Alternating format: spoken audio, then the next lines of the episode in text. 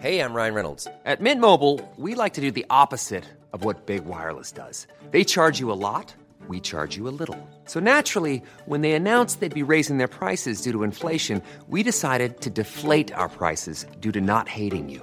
That's right. We're cutting the price of Mint Unlimited from $30 a month to just $15 a month. Give it a try at mintmobile.com slash switch. $45 upfront for three months plus taxes and fees. Promo rate for new customers for limited time. Unlimited more than 40 gigabytes per month. Slows. Full terms at mintmobile.com.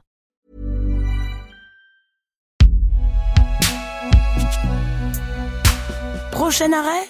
Binge Audio.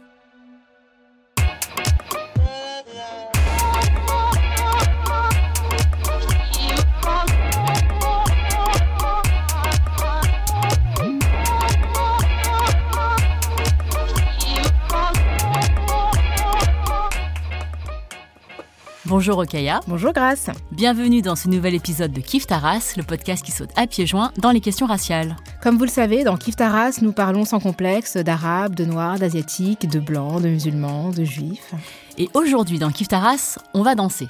Ça ne se verra pas dans vos écouteurs, mais devant nos micros, Rokaya et moi, on apprend à voguer, à crumper, à wacker, et on va conjuguer le verbe danser avec politique, décolonialité, appropriation, tout ça au pluriel. L'intersectionnalité et la décolonisation du dance floor, c'est le sujet de notre Kif Taras du jour.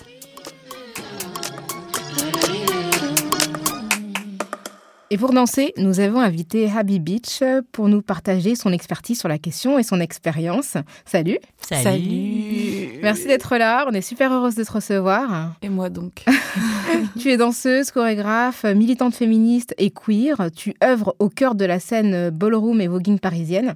Tu es autrice d'une conférence dansée qui s'appelle Décoloniser le dance floor, qui questionne les, euh, les sujets décoloniaux, de la, la, question de la race, du genre et de l'appropriation dans les danses. Exactement. Et dans Kif Taras, on a un rituel qui est de demander à la personne qui est notre invitée si elle se situe sur le plan racial et comment. Par exemple, Rokaya est perçue comme une femme noire, moi comme une femme asiatique. Est-ce que peut toi... pas changer, là, j'en ai marre. T'es pas une femme noire Tout, Non, mais toutes les semaines, enfin toutes les deux semaines, euh, par exemple. Alors, qu'est-ce qu'elle- Est-ce qu'une surprise pour les gens qui nous écoutent Par exemple, Au Rokaya hasard. voudrait changer de perception. Est-ce que c'est possible? Et toi, Habibi? Alors, euh, moi j'adore déjà le positionnement situé, c'est très important pour moi, donc je vous remercie d'avoir mis en place cette question rituelle que j'adore. Et euh, pour me définir, moi sur le plan racial, je suis nord-africaine et je tiens à la terminologie de, de nord-africaine et de pas arabe ou pas rebeu ou pas maghrébine. Parce que pour moi, c'est c'est pas des termes avec lesquels euh, je m'identifie. Et euh, Nord-Af, ça me permet aussi de visibiliser le fait d'être amazir, d'être euh, kabyle. Donc euh, voilà, je privilégie Noraf ou alors sinon je dis algérienne pour faire euh, respect à mon peuple, le peuple drapeau, le peuple le plus chauvin de la terre. T'es venu sans d'ailleurs, je suis très étonnée. Ouais, mais c'est où il y a One Two Three qui est écrit sur mes doigts, donc t'inquiète, ça m'accompagne ça, toujours. ça fait partie de toi. Voilà. Et est-ce que tu as toujours euh, et tu t'es toujours définie euh, ainsi ou est-ce que ça a évolué? Bah pour moi, l'identification raciale, elle vient aussi avec euh, le positionnement géographique et territorial. Et du coup, quand j'étais en Algérie, je me définissais pas comme algérienne. C'est vraiment une identité aussi de la diaspora. C'est aussi très important pour moi, ça, à rappeler, c'est que je suis algérienne en France et pas algérienne en Algérie. Et c'est aussi pour ça que je parle euh, d'algérianité assez souvent, parce que les Algériens et Algériennes en France ont un statut particulier euh, racialement, sont positionnés spécifiquement du fait de l'histoire coloniale de la France avec l'Algérie. Et du coup, c'est aussi pour ça que, hum, voilà, algérienne ou nord-africaine, c'est euh, c'est mon identité raciale, mais de la diaspora. Alors, on va rentrer dans le vif du sujet euh, avec euh, les questions d'appropriation. Euh, on a vu il y a quelques décennies Madonna euh, clamer Strike a Pose dans sa chanson Vogue en 1990. Miley Cyr- Cyrus plus récemment qui a entamé une tentative de twerk au MTV Music Awards Une en tentative, 2013. ouais. Le défilé Dior à Paris en 2019 accompagné euh, de mouvements de voguing, simplement tous incarnés par des femmes blanches minces. Est-ce que euh, le, le voguing, le walking, euh, punking, le crump sont devenus des danses mainstream, à ton avis? Alors, je sais pas si elles sont devenues des danses mainstream, mais en tout cas, elles subissent de la capitalisation, elles subissent de la mainstreamisation, si on se permet le néologisme, parce qu'elles sont à la mode, parce qu'elles sont trendy, parce que euh, elles donnent envie, parce qu'elles attirent en fait le regard. Et aussi parce que comme toutes les sous-cultures, alors vous le voyez pas, mais là j'ai mis des gros guillemets dans les airs parce que j'aime pas trop ce terme qui est un peu hiérarchisant pour moi. Mais comme toutes les sous-cultures ou les cultures marginalisées, justement, elles sont au centre des processus d'appropriation culturelle, comme toutes les danses, comme tous les arts, les pratiques artistiques en tout cas, qui ont été créées, fédérées par les communautés marginalisées. Donc je dirais pas qu'elles sont mainstream, mais qu'en tout cas on se doit de faire barrière, en tout cas de d'essayer de, protéger un peu euh, ces cultures-là, qui sont des cultures de résistance, des cultures de résilience, des cultures de survie pour les, euh, les communautés principalement concernées, justement pour pas qu'elles ne basculent dans le mainstream, dans le dans le capitalisme, quoi. Justement, ce sont des, danses qui ont une histoire euh, politique. Est-ce que tu peux rappeler justement les origines et la signification en termes de résistance pardon, de ces danses? Oui, bien sûr. Alors moi, je, parle principalement des danses que je pratique, donc qui sont euh, surtout le walking et le voguing. Et je me sers beaucoup de la ballroom scene euh, comme cas d'école, disons, euh, de l'incarnation de l'intersectionnalité, de l'incarnation euh, de la pratique artistique comme étant une pratique politique parce que c'est une culture, c'est un mouvement, c'est une scène, donc qui s'appelle la ballroom scene et pas le voguing, parce que le voguing c'est la danse de cette scène-là. C'est une scène qui est pour moi intrinsèquement politique, pas nécessairement politisée. Donc j'effectue aussi une différence entre une scène politique et une scène politisée, parce que c'est pas nécessairement une scène qui est proactive dans un militantisme de terrain, dans un activisme donné, mais c'est une scène qui est intrinsèquement politique parce qu'elle a été créée pour des raisons politiques, à savoir les compétitions de drag queen à Harlem, New York, à la fin des années 60, qui étaient constamment gagnées par des drag queens blanches. Et du coup, les drag queens noires et latinex qui décident un jour, pour des raisons de racisme évidentes, euh, de quitter cette scène-là, de faire scission avec la scène blanche et de créer leur propre scène sachant qu'à l'époque, les seuls moyens qu'elles avaient de louer des salles étaient plutôt bas, parce qu'on parle de communautés donc euh, triplement minorisées, communautés racisées, LGBT et précaires, donc dans le triptyque sexe, race, classe, justement, qui nous intéresse ici avec l'intersectionnalité. Et ce qu'elles peuvent se permettre de louer, ce sont des scènes, euh, des salles, pardon, un peu de type salle municipale, des salles de, de, de bal, en fait, des ballrooms, et du coup, par métonymie, assez rapidement, ces réunions de drag queens, de compétition de drag queens, vont donner leur nom à la scène ballroom, qui va être créée justement dans, dans une volonté euh, de visibiliser le racisme de l'époque, qui n'était pas tout seul, puisque c'était racisme, classisme, sexisme, homophobie. Mais il y a une il y a, y a un vrai positionnement politique dès, le, dès la création de la ballroom scene, ouais. Et euh, les termes, donc ballroom, tu viens de nous expliquer, mais aussi walking, euh, est-ce que tu peux nous expliquer ce que signifie ce mot à la base et pourquoi il a été utilisé pour nommer cette danse? Alors le walking, c'est la cousine du voguing, disons, et euh, elle est née avant le voguing, si on fait une petite frise chronologique. le walking, c'est la côte ouest, c'est la Californie, c'est Los Angeles. Et c'est là aussi, pour moi, une histoire politique qui est moins codifiée, moins ritualisée que le voguing, parce que le, autour du voguing, il y a toute une communauté, toute une scène, donc la ballroom scene. Autour du walking, c'est un petit peu différent. Mais euh, la création est la même, c'est-à-dire que le walking est une danse qui se danse sur euh, du disco, sachant que le disco est une musique noire et homosexuelle, et qu'elle était perçue comme telle à l'époque de, de, sa création, les années 50, les années 60, et que du coup la communauté qui s'en saisissait était cette communauté noire et LGBT qui du coup se faisait insulter de punk, parce que punk, c'était l'insulte originelle qui voulait dire PD en Californie. Donc, je me permets de dire PD juste pour contextualiser. Ne le faites pas si vous n'êtes pas PD, je le rappelle. euh, et que du coup, cette, ça s'appelle de l'hétérophobie. Oui, oui, assumé. Mais cette scène a fait ce qu'on appelle en sociologie le retournement du stigmate, qui est quelque chose que, dont je parle énormément et que j'emploie beaucoup au quotidien, qui est de se saisir d'une insulte pour en faire une identité et pour en faire une puissance, pour se donner du, du pouvoir, de l'empowerment, du self-empowerment, pour sublimer. En fait, bah, pour moi, c'est une des définitions de la résilience finalement. Et du coup, c'est saisi de cette euh, insulte-là qui était punk pour l'appliquer à cette danse-là qui était en train d'être créée dans les clubs noirs LGBT où on dansait sur du disco et qu'il a appelé le punking, qui s'est plus tard appelé le whacking, avec le même principe de retournement du stigmate, puisque le verbe whack en anglais, ça veut dire c'est nul. So if I say oh this is whack, ça veut dire que c'est pourri. I'm not talking about this moment, of course.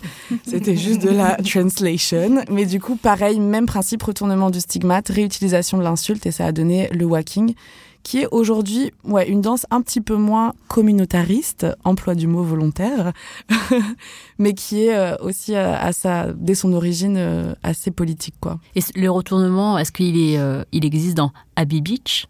Ah, c'est une question intéressante ça. on me la pose pas souvent souvent. On me dit mais ton nom il est génial, mais on me demande pas d'où il vient. Bien sûr, bien sûr que Beach, Habibi, ça veut dire ça veut dire mon amour, mon chéri. Et beach, c'est voilà, pas besoin de, de le traduire, mais c'est Ça aussi. veut dire plage. euh, Ouais, exactement.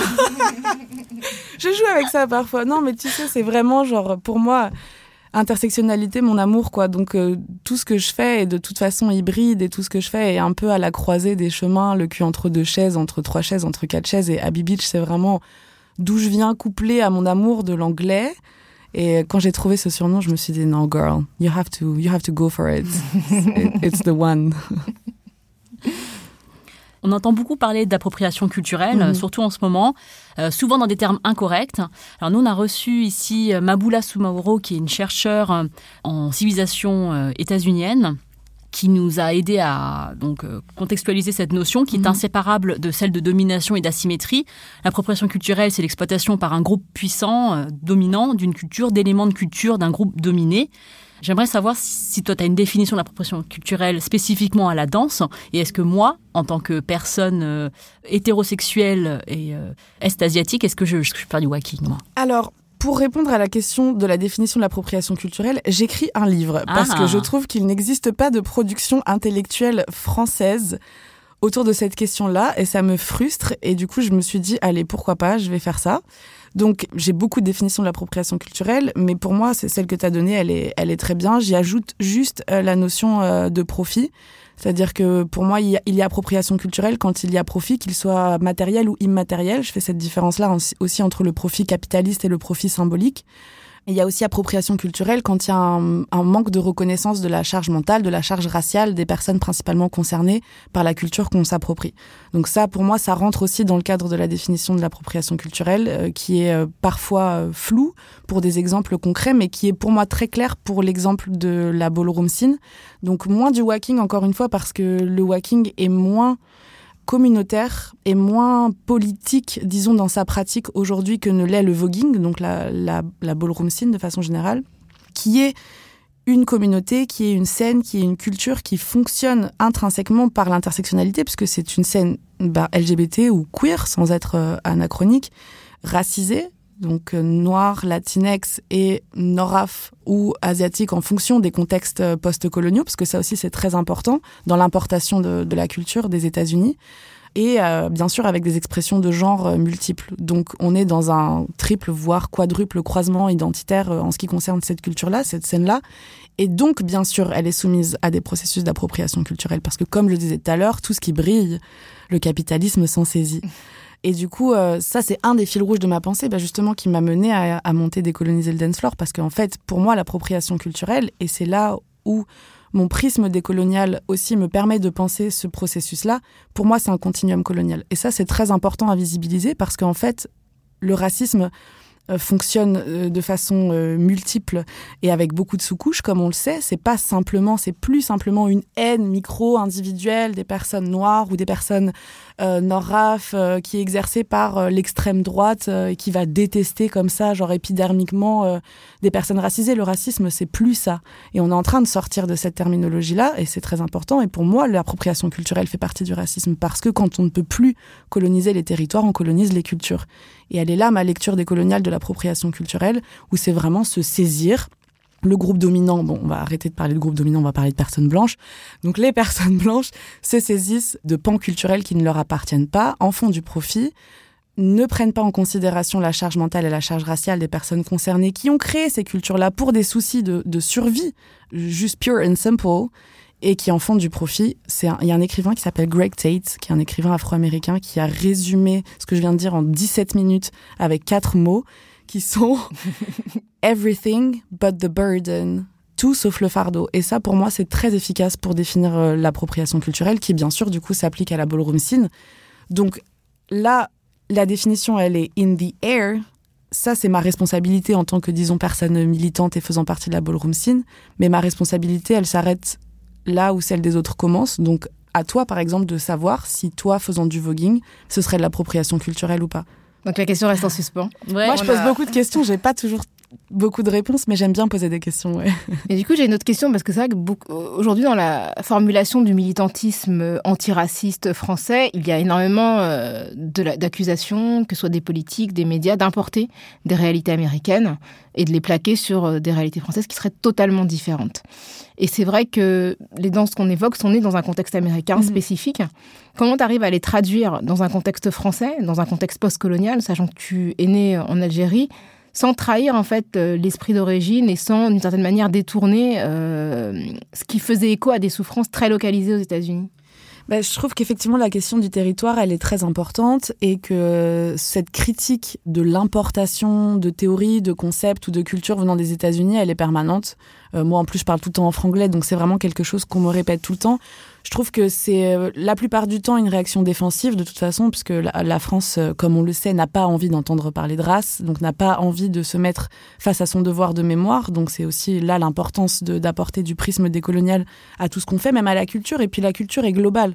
Donc euh, on va critiquer l'importation de concepts comme l'intersectionnalité, par exemple, comme étant quelque chose euh, venant des États-Unis et qui, qui, du coup serait révélateur du joug des États-Unis sur l'Europe, etc. Mais on va pas euh, critiquer le fait de boire du, de boire du coca. Donc moi, de toute façon, il y a une géométrie variable là, un de poids de mesure qui me fatigue énormément dans cette euh, critique soi-disant de la pensée de la race comme étant seulement états-unienne, alors qu'en plus il y a des penseurs et des penseuses qui précèdent cette pensée aux États-Unis. Je veux dire, Fanon, peau noire, masque blanc, c'est 1952 c'est une pensée de la race, c'est une pensée de la blanchité, c'est une pensée du privilège blanc qui existe, qui est en France, en tout cas, qui est dans un contexte, euh, même pas post-colonial, dans un contexte colonial français.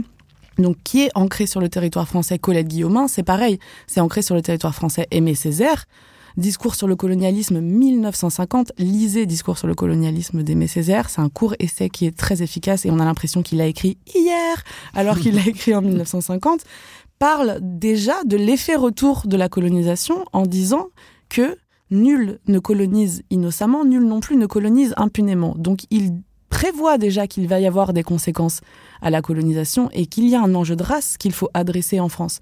Donc bien sûr que la culture, elle est territorialisée, comme celle de la ballroom scene par exemple, qui est spécifique, en tout cas dans son expression, à l'histoire de la race aux États-Unis, mais qui a été importée en France et qui revêt pas mal de spécificités de l'histoire de la race en France. Le fait que, par exemple, il y ait pas mal de personnes de la diaspora nord-africaine qui fassent partie de la ballroom scene et qui créent de, l'inspiration en réciprocité avec, euh, avec cette scène-là, pour moi, c'est aussi cette image de, des diasporas post-coloniales euh, en France. Et puis c'est vrai que par rapport à la question de l'importation, on ne reproche pas à l'extrême droite française de, ses connexions avec l'extrême droite américaine. Par exemple, que voilà, Marine, Marion Maréchal, elle a intervenu à plusieurs reprises dans des conférences voilà, Steve Bannon avait été venu euh, en France, invité notamment, en tout cas reçu par Marine Le Pen, et là, effectivement, on ne leur, on ne leur reproche pas d'importer la suprématie blanche euh, américaine. Quoi. Exactement. Et donc, tu parles de repolitiser euh, la danse, d'activisme dans ton art, avec ta conférence mhm. Danser, qui est décoloniser le dance floor. Est-ce que tu peux nous expliquer comment tu as eu envie de créer cette conférence Danser et ce que tu as voulu dire à travers elle? Oui, avec plaisir. Bah, du coup, moi, je suis activiste avant d'être danseuse.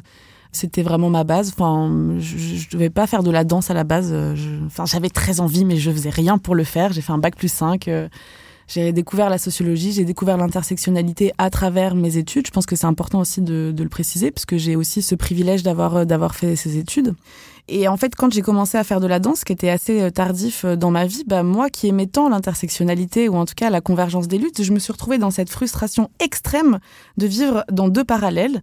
Donc le parallèle de mon activisme et de mon engagement politique et euh, le parallèle de ma pratique artistique qui était en train de se construire, de ma danse, parce que j'étais un, bébé danseur à l'époque, je suis toujours un bébé danseur, mais j'étais dans ces parallèles-là. J'étais là en, mode, frère, en fait, c'est pas possible. Tu peux pas défendre toute ta life l'intersectionnalité et là vivre tes deux trucs en parallèle ça ne va pas.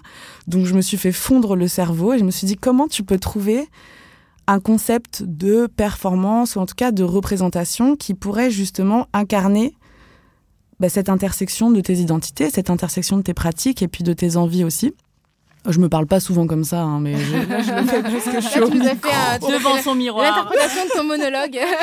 je vous fais du petit storytelling parce que j'adore ce podcast. Merci. J'adore, c'est trop bien. On revit le moment avec toi. Exactement. On était plongé, on se dit mais c'est quoi la suite Et du coup, un jour est né décoloniser le dance floor où je me suis dit bah en fait, je pourrais mettre à profit ce confort intellectuel qui est de savoir s'exprimer et de manier des concepts et ma pratique artistique qui est la mise en mouvement de ces concepts-là. Et puis je me suis dit que je trouverais ça cool en fait de voir une mise en mouvement bah, de ma politique qui est quand même une, politique radicale. Enfin moi je suis quand même euh, médaillée. Petite référence. je suis médaillée comme étant euh, radicale ou islamo-gauchiste, je sais pas comment on peut se nommer aujourd'hui.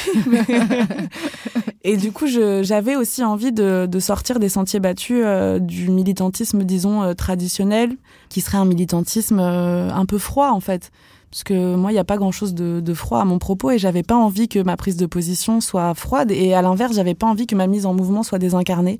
A fortiori pour pour une pratique comme la danse, ça me semblait impossible que ma pratique soit désincarnée et qu'elle soit pas accompagnée de discours et c'est comme ça qu'est né décoloniser le dance floor qui est euh, mon TED Talk sur, sur l'appropriation culturelle, la non-existence du racisme anti-blanc, l'existence volontaire du communautarisme et euh, la possibilité, ou en tout cas euh, l'espoir de créer de l'alliance et de la décolonisation générale. Quoi. Un vaste projet. Ouais. Alors moi j'ai une question qui concerne l'art et la politique. Mhm. Alors, je vais essayer de formuler ça parce que c'est très confus dans ma tête et j'ai, moi j'ai l'art de poser des questions très longues et parfois à la fin je sais plus du tout ce que je voulais dire. Donc, on te euh, suit. les relations entre l'art et le politique, elles sont euh, complexes et elles sont euh, elles nous perdent. Trop de politique, ça tue l'art. Pas assez de politique, dépolitiser l'art, ça tue l'art récupérer quelque chose euh, qui est fort de politique et récupérer l'émancipation des autres, c'est un problème. Mhm. Moi, quand on parle de danse, moi, par exemple, moi, j'ai grandi en tant que personne euh, française et asiatique, j'ai grandi qu'avec des danses dans ma tête de propagande. Tu vois, moi je pense à détachement du, ballet rouge euh, de Madame Mao, du Parti communiste chinois, des danses qui ont été instrumentalisées pour servir le mhm. statu quo politique. Et c'est vrai que les danses d'émancipation, c'est ce qu'on célèbre aujourd'hui, mais on les célèbre uniquement quand elles sont dépolitisés en fait. C'est-à-dire que euh, ce qui était des marges sont sortis de la marge et sont vidés de leur sens, comme tu disais, par le capitalisme, pour vendre des produits, pour vendre... Et moi, j'ai regardé euh, sur tes recommandations le film Paris is Burning de Jenny Livingstone, qui euh, retrace une, la scène ballroom mhm. à un point, un point donné. Et on voit par exemple Willy Ninja, qui est mhm. donc le, la mère pardon, de la House of Ninja, pardon, et qui figure dans un clip de Malcolm McLaren, mhm. le, clip Deep, in Vogue, en 89.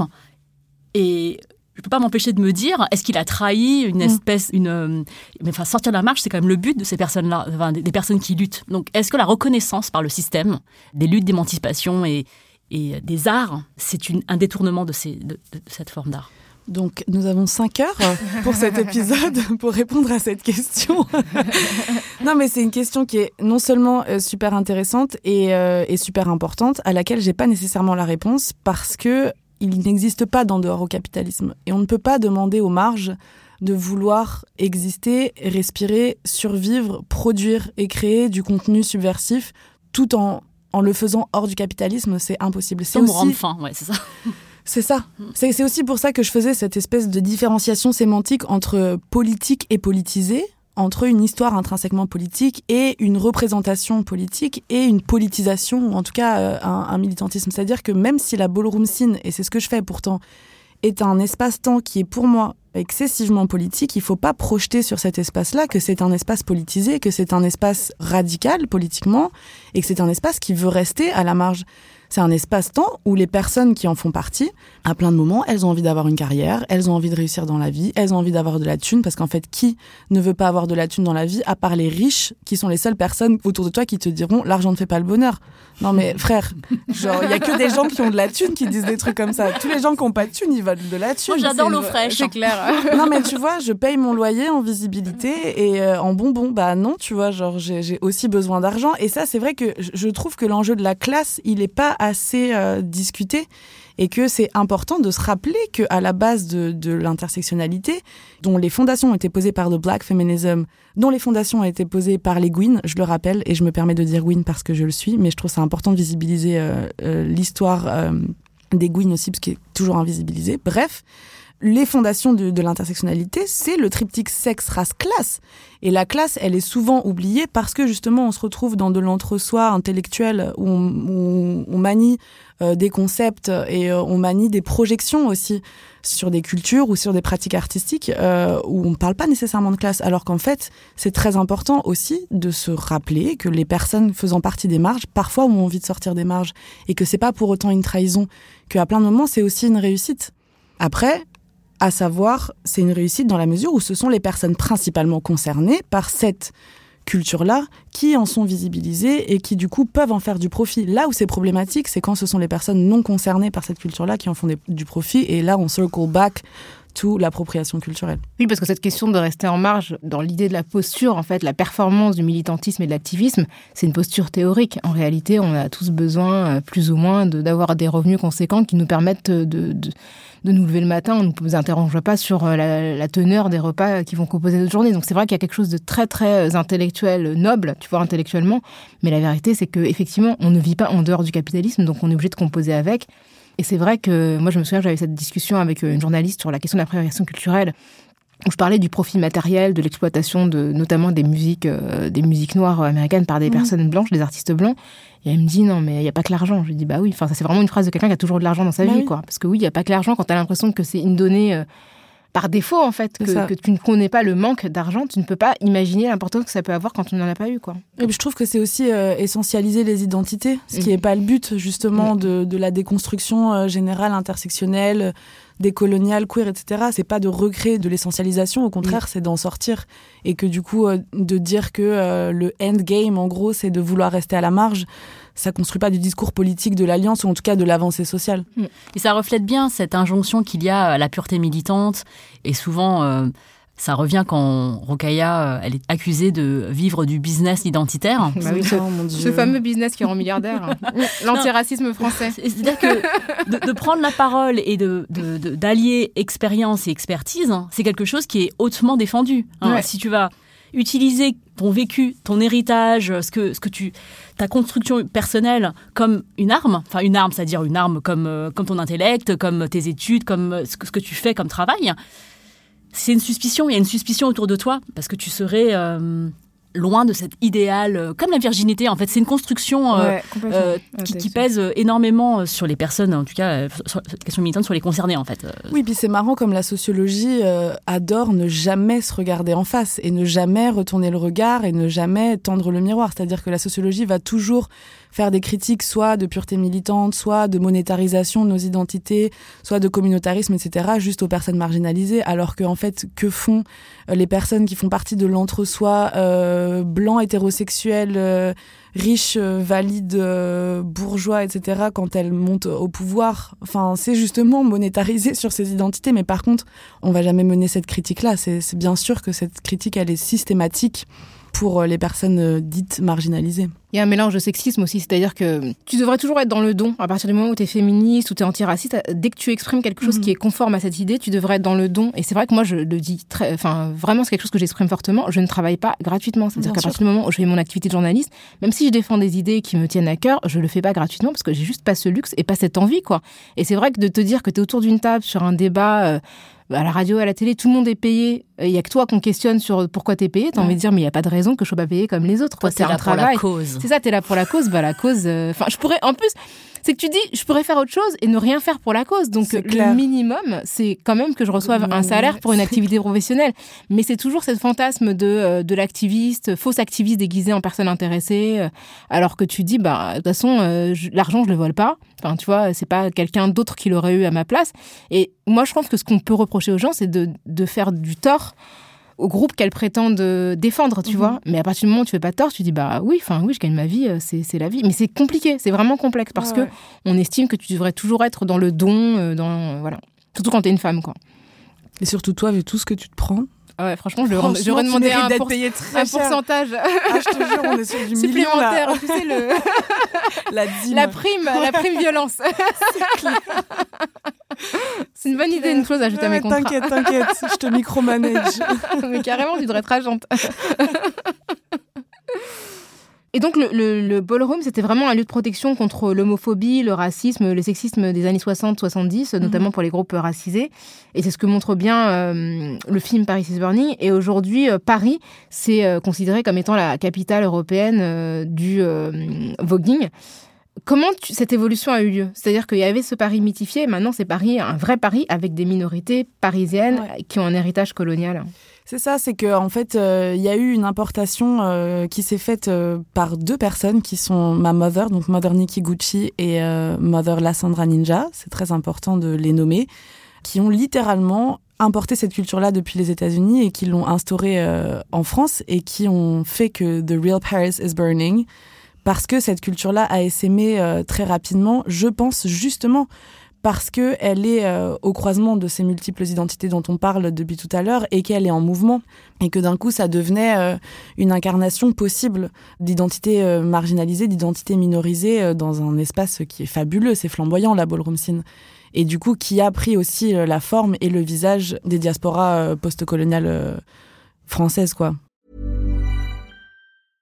I'm Sandra, and I'm just the professional your small business was looking for. But you didn't hire me because you didn't use LinkedIn jobs. LinkedIn has professionals you can't find anywhere else, including those who aren't actively looking for a new job but might be open to the perfect role, like me. In a given month, over 70% of LinkedIn users don't visit other leading job sites. So if you're not looking on LinkedIn, you'll miss out on great candidates like Sandra. Start hiring professionals like a professional. Post your free job on linkedin.com/people today. We all know somebody in our circles that embodies selfishness to its fullest. She has no motherfucking shame. She is cutthroat and envious from toe up. But she will never admit it though. Alors c'était la garden party présidentielle. Contrairement à ce que... Il y avait Manu avec nous là juste. C'est ça, il y avait euh, voilà, Manu au platine. Confinement, bah C'était ça, c'était encore, c'était encore l'état de, l'état de grâce. Hein. Il venait d'être élu, il croyait que tout allait bien se passer. Donc, euh, c'était le 21 juin 2017. Euh, c'est Kiddy Smile, hein, qui est un de tes amis, qui avait euh, décidé de faire sa performance en arborant un t-shirt qui mhm. disait fils d'immigrés, noir et pédé. Alors je le dis parce que je le cite, je sais que j'ai pas le droit de le dire sinon dans un autre contexte.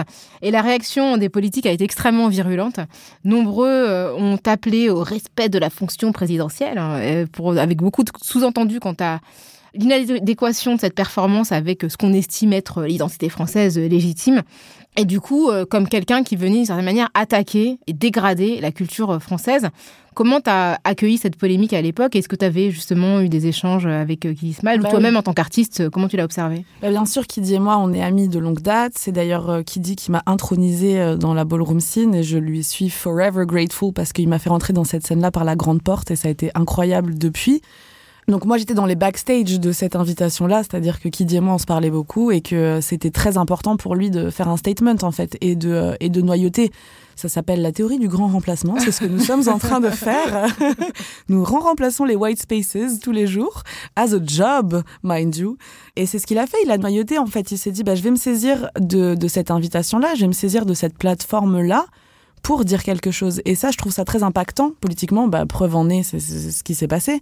Mais euh, c'est aussi, pour moi, ça va avec cette espèce de critique de la pureté militante où on, on, ne devrait jamais avoir accès à des espaces qui ne sont pas pour nous parce qu'on devrait rester dans les marges, encore une fois. Mais en fait, là, ce que Kidi a fait, c'était d'utiliser cet espace-là pour affirmer ces identités-là et pour créer de la visibilisation, parce qu'on est encore, une fois je le répète, dans un pays qui se refuse à parler de race, qui efface le mot race de sa constitution, euh, qui ne veut pas faire son devoir de mémoire, qui dit que toutes les théories de la race sont importées des États-Unis, que nous sommes des racialistes, etc., comme si c'était bon une mauvaise chose, alors que voilà, je pense que ce n'est pas une mauvaise chose, parce que j'ai aussi envie de me ressaisir de ces théories d'extrême droite comme le, grand remplacement. Au final, c'est encore une fois du retournement du stigmate pour moi.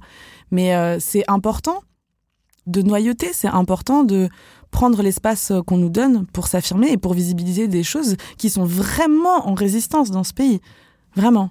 D'autant plus que l'Élysée, c'est l'espace du peuple, c'est-à-dire que le président de la République, c'est le mandataire de la population, qu'il a, enfin, de manière générale, hein, qu'elle l'ait Mhm. élu ou non. Et l'Élysée, c'est un espace qui nous appartient. C'est-à-dire que c'est pas, il n'y a pas de, de, de, de, de distance avec nous. Théoriquement, c'est un espace qui devrait euh, pouvoir être investi par tous les Français et dans lequel tous les messages qui existent dans notre population devraient pouvoir s'exprimer. Donc, il a été invité par le président de la République à participer à l'animation de cette soirée. Mhm. Et donc, il est venu tel qu'il était avec le message. euh, voilà. Et je trouve que c'était important aussi de rappeler euh, le, le statut aussi de fils d'immigrés parce que ça veut aussi dire beaucoup de choses sur le plan administratif et des politiques anti-immigration qui ont été aussi portées par ce gouvernement par la suite, quoi. Et qui sont de pire en pire par Ouais, ailleurs. ça, c'est sûr. Et si vous regardez le, clip qui a été vu euh, plus d'un million de fois, enfin c'est extrêmement important, les images de, ce clip, elles vont refléter aussi des préjugés qui reviennent souvent dans, dans nos, nos discussions. C'est-à-dire qu'on voit des personnes, des, des jeunes hommes, des jeunes femmes, euh, noirs et arabes, peut-être d'autres, mais moi en tout cas je, je, je sais Ouais. qu'il y a beaucoup de danseurs, de danseuses, figurants, figurantes noirs et arabes. Et ça nourrit ce fantasme que certaines populations sont plus homophobes que d'autres et qu'on on a l'impression d'être dans un espèce de d'une cité un peu fantasmée, alors qu'en fait c'est une réalité qui existe et que donc Kid Ismail montre dans ce clip. Mais ça connecte avec cette homophobie euh, qu'on fantasmerait dans certains quartiers uniquement et qui ne serait pas propre à la société dans son ensemble. On, on- on va la mettre sur le dos de, de certains. Et historiquement, pourtant, tu le, tu le dis, euh, que l'homosexualité n'est criminalisée, par exemple, en Algérie, Mhm.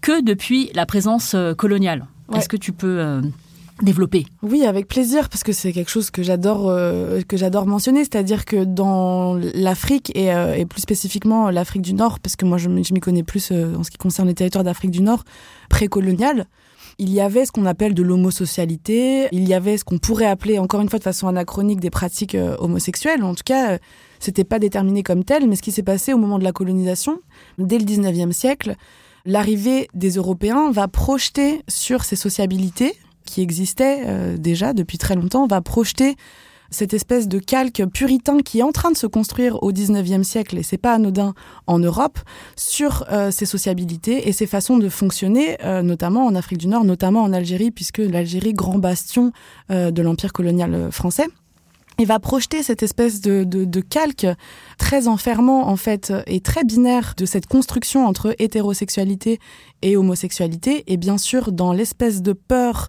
fantasmée et projetée de guillemets euh, la perversion naturelle des autochtones parce que c'est comme ça que elles étaient perçues euh, va criminaliser euh, l'homosexualité avec carrément des, mentions dans, dans les codes coloniaux en fait.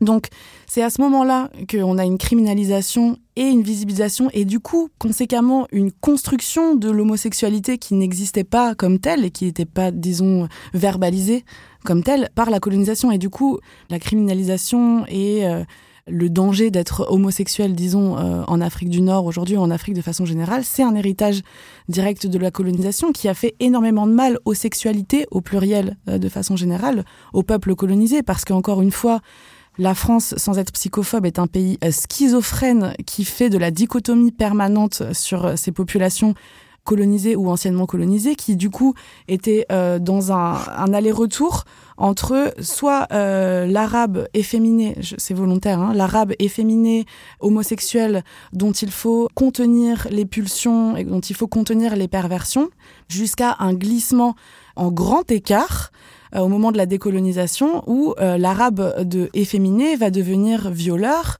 va devenir dangereux, va devenir inquiétant, puisqu'il faut euh, construire cette image euh, de l'arabe qui fait peur, puisqu'on est dans, une, dans un moment de décolonisation, jusqu'à aujourd'hui qui va devenir l'arabe voileur.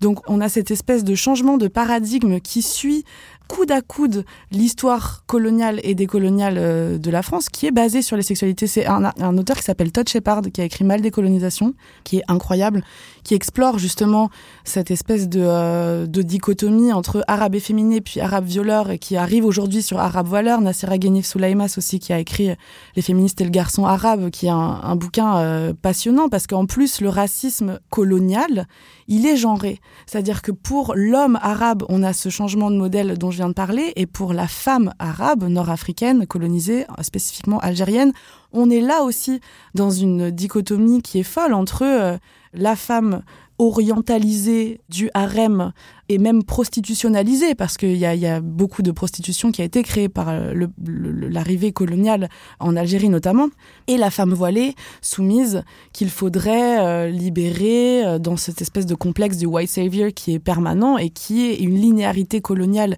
directe entre les cérémonies du dévoilement à Alger dans les années 50 jusqu'à la loi Stasi en 2004 et la loi sur les séparatismes aujourd'hui. Donc pour moi, il y a vraiment du racisme qui est genré, du sexisme qui est raciste, etc. Enfin, j'enfonce peut-être des portes ouvertes ici, mais en tout cas, il y a, il y a bien sûr euh, dans tout ça l'héritage colonial 300% dont il faut parler. Et toi, dans ta construction personnelle, dans ton parcours de personne queer, Mhm. je t'ai entendu dire dans un autre podcast, celui de Géraldine Saratia, Mhm. euh, euh, dans le genre 2, tu parles de ton père et tu dis que c'était, tu le décris comme étant un, un homme plutôt viril. Et tu parles aussi de ton coming out, enfin le fait que euh, tes parents aujourd'hui ont, ont- ont accepté, t'acceptent tel que tu es, et que ça n'a pas été sans remous. Hein, c'est pas, tu dis pas, tu dis pas que c'était simple. Et que ta mère même euh, t'a dit qu'elle avait appris plein de choses sur le féminisme Ouais. grâce à ce que tu fais aujourd'hui. Et j'aimerais euh, que tu nous dises comment t'as fait. Enfin, est-ce que parce qu'on a toujours cette image très forte que les parents vont nous, vont nous désavouer, qu'on on a très peur de, de- leur être déloyaux, qu'il y a une, question de conflit de loyauté par rapport à, à être soi. Sur la question de l'orientation sexuelle, on a, on a cette, cette injonction, cette préjugé très fort que euh, ah bah chez nous on n'est pas comme ça. Comment ça s'est passé pour toi Bah, déjà, je rappelle que l'hétérosexualité est un système politique et que en sortir, c'est une très bonne solution pour vivre mieux. Donc voilà, c'est mon message de propagande. et que du coup, euh, bah, bien entendu, moi, je me pensais pas hors du spectre de l'hétérosexualité parce que en fait, c'était pas possible pour moi du fait de mon algérianité, bien entendu, mais aussi du fait, et c'est important aussi de le rappeler, que j'ai grandi en Vendée et que la Vendée, je pense que c'est euh, le territoire français euh, le pire euh, qui puisse exister. C'est un territoire royaliste, fasciste, atroce, où moi j'ai grandi dans un racisme, mais vraiment décomplexé, qui a été horrible, un racisme et une homophobie incroyable. Donc de toute façon, c'était pas possible pour moi de me penser hors de l'hétérosexualité, et pas parce que j'étais algérienne. J'ai grandi en France parce que j'habitais en Vendée. Donc ça aussi, faire attention au relativisme culturel, c'est aussi quelque chose que je rappelle souvent. Et quand je me suis découverte euh, Gwyn, quand je me suis découverte queer, euh, bien sûr que c'est pas passé avec mon père. Mon père, il a grandi en Algérie, il est encore au stade de sa vie, même après 30 ans en France, où il a passé plus de temps de sa vie en Algérie qu'en France. Donc c'était pas acceptable pour lui, tout simplement parce que ça n'existait pas et que du coup, il ne pouvait même pas juste euh, se penser cette identité-là. Donc ça a été très difficile. Et puis, euh, et puis mon père, il a eu un cancer. Et euh, il est guéri maintenant, heureusement, mais ça a juste changé euh, sa perspective et sa façon de, de voir la vie. C'est juste rendu compte qu'en fait j'étais son enfant, euh, quoi qu'il se passe. Et c'est aussi pour ça que je le visibilise autant, mon père, dans, notamment dans mes stories Instagram où il a une vraie fanbase. C'est vraiment, c'est la vraie star de mon Instagram, c'est mon daron. C'est lui qu'on aurait dû inviter en fait. Bien sûr, il aurait été ravi. Il aurait pris sa guitare et tout.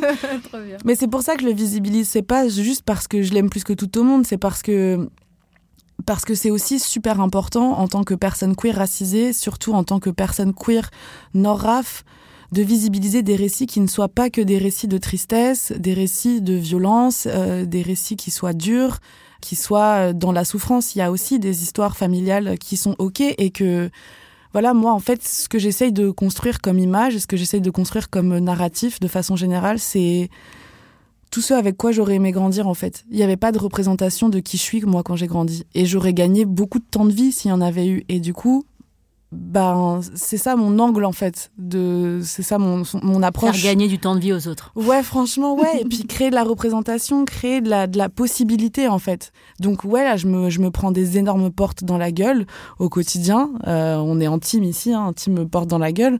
Mais en fait, euh, bah ouais. Mais en fait, je les enfonce parce que moi, j'ai les épaules et que ça fait partie de mes batailles, ça fait partie de, de mes envies et que je le fais à la fois pour mes communautés et je le fais à la fois aussi pour Petit Moi. Parce que Petit Moi, il était triste et il était pas très content. Et, euh, et j'aurais bien aimé qu'on le prenne par la main et qu'on lui dise euh, ça va aller. Ouais, du coup, c'est aussi pour ça que je fais tout ça. Bah, justement, tu parles de représentation. Tu étais sur, euh, sur scène aux côtés de Iseult euh, lors de la dernière cérémonie euh, des Victoires de la musique, lorsqu'elle a interprété euh, sa chanson euh, Corps. Mhm. Et d'ailleurs, elle a été lauréate de la victoire de la révélation féminine. Et donc, c'est un show qui, pour la première fois, montrait des corps de femmes extrêmement différents des canons habituels. Qu'est-ce que ça représentait pour toi d'être sur cette scène-là euh, avec ces femmes autour de Iseult qui avait justement un discours très, très euh, positif, explicite sur la question de la représentation du corps hein? Alors Iseult, pareil, elle est dans la team euh, porte à enfoncer, porte dans la gueule. Euh, Iseult et moi, on est potes. Quand elle m'a proposé ce projet, parce que j'étais assistante chorégraphe sur ce projet-là, bien sûr que j'ai sauté dedans parce que je trouve que encore une fois, la question de la représentation, elle est fondamentale et qu'à un moment, il faut aussi sortir de l'invisible et rentrer dans, dans le visible. Et le seul, euh, la seule possibilité qu'on nous laisse euh, ici, c'est de, c'est de taper fort. Et c'est ça qu'elle a fait. Et je trouve que c'est, euh, c'est vrai que c'est, on n'a pas du tout parlé de la corporéité enfin, dans cet épisode, mais parce qu'encore une fois, on n'a pas cinq jours. mais mais c'est vrai que avoir, en plus de tout ça, avoir un corps non normé, ce qui est mon cas, enfin pour une personne qui danse, en tout cas, on me croit jamais hein, quand je dis que je suis danseuse professionnelle. Ouais, C'est terrible. c'est trop Ouais. Non, c'est trop drôle. T'as pas le look de l'emploi Ouais, c'est ça. C'est ça, ouais. C'est genre euh, ah ouais. En mode euh, ouais. Vous avez pas vu mon regard, mais là il était dur. Mais du coup ouais, c'est clair que représenter aussi euh, des, bah, des corps mais hors des normes, hors des injonctions à la beauté occidentale. Bien sûr que c'est aussi une grosse grosse partie de, de, mon engagement et que c'est aussi une grosse partie de l'engagement de Isult qui est une femme grosse noire à, à la peau foncée et qui bien sûr euh, du coup dès qu'elle se représente se prend des putains de shitstorm, mais qui fait des statements de la même façon que Kiddy a fait un statement à l'Elysée, comme ce qu'elle a fait aux Victoires. Moi, je trouve ça excessivement puissant. Merci pour cette puissance finale qui Ouais. termine euh, l'épisode qu'on a passé avec toi. C'est passé hyper vite. Ouais, on hyper avait vite. énormément de choses à dire, Ouais. mais malheureusement, il faut qu'on. Mais t'es très très concise, hein. Ouais, c'est vrai. C'est vrai ça, parce que c'est- franchement, c'est une grande It's a qualité. job. c'est une très très grande qualité. C'est donc la fin de notre euh, épisode de Kif Taras avec euh, Happy Beach et l'appropriation culturelle dans le domaine de la danse. N'hésitez pas à nous faire part de vos impressions, de vos euh, accords ou désaccords. Il y a euh, toujours des gens en désaccord, en désaccord quand Oui, on parle c'est ça, mais, d'appropriation. euh, c'est sûr. Alors que c'est pas un débat d'opinion, je le C'est rappelle. exactement ça. Non, mais vous pouvez nous envoyer vos opinions, mais on n'est pas obligé de, voilà, Les de, concevoir- de le considérer. Enfin voilà, donc. euh. Mais continuez, euh, continuez à nous. Il y a énormément de gens qui nous écrivent très régulièrement. Sachez qu'on vous lit. Alors euh, non, mais on lit vraiment On les lit, on mails. lit. Le seul problème, c'est qu'on ne répond pas parce qu'on on est absolument indiscipliné de ce point de vue-là. Et là, vous verrez que Rokaya ne dit plus qu'on va vous répondre parce qu'à Ah un si, moment, en fait, elle le disait encore. Elle était dans l'espoir, elle J'avais nourrissait l'illusion. l'espoir- J'avais l'espoir de. Mais un jour, on va se prendre une semaine en fait. on va répondre à tout le monde. En tout cas, on vous lit. Vous pouvez nous écrire à C'est vraiment appréciable parce que beaucoup de gens nous font part de leur expérience personnelle à partir de ce qu'ils entendent de, notre part. Donc, euh, chaque invité comme toi, euh, à Beach. euh, nourrit en fait euh, des réflexions euh, qui se multiplient donc c'est vraiment vraiment chouette vous pouvez aussi nous retrouver sur nos réseaux sociaux sur Twitter sur Instagram sur Facebook avec le hashtag Kiftaras Kif Taras, c'est un podcast produit par Binge Audio et réalisé par Adèle Itel El Madani. Merci à Camille Regache et à Naomi Titi pour l'édition. On se retrouve très vite pour une plongée dans les questions raciales. Merci Rokaya. merci Grace Merci, à. Bibi. Merci beaucoup, je vous adore. c'est réciproque Merci à toi.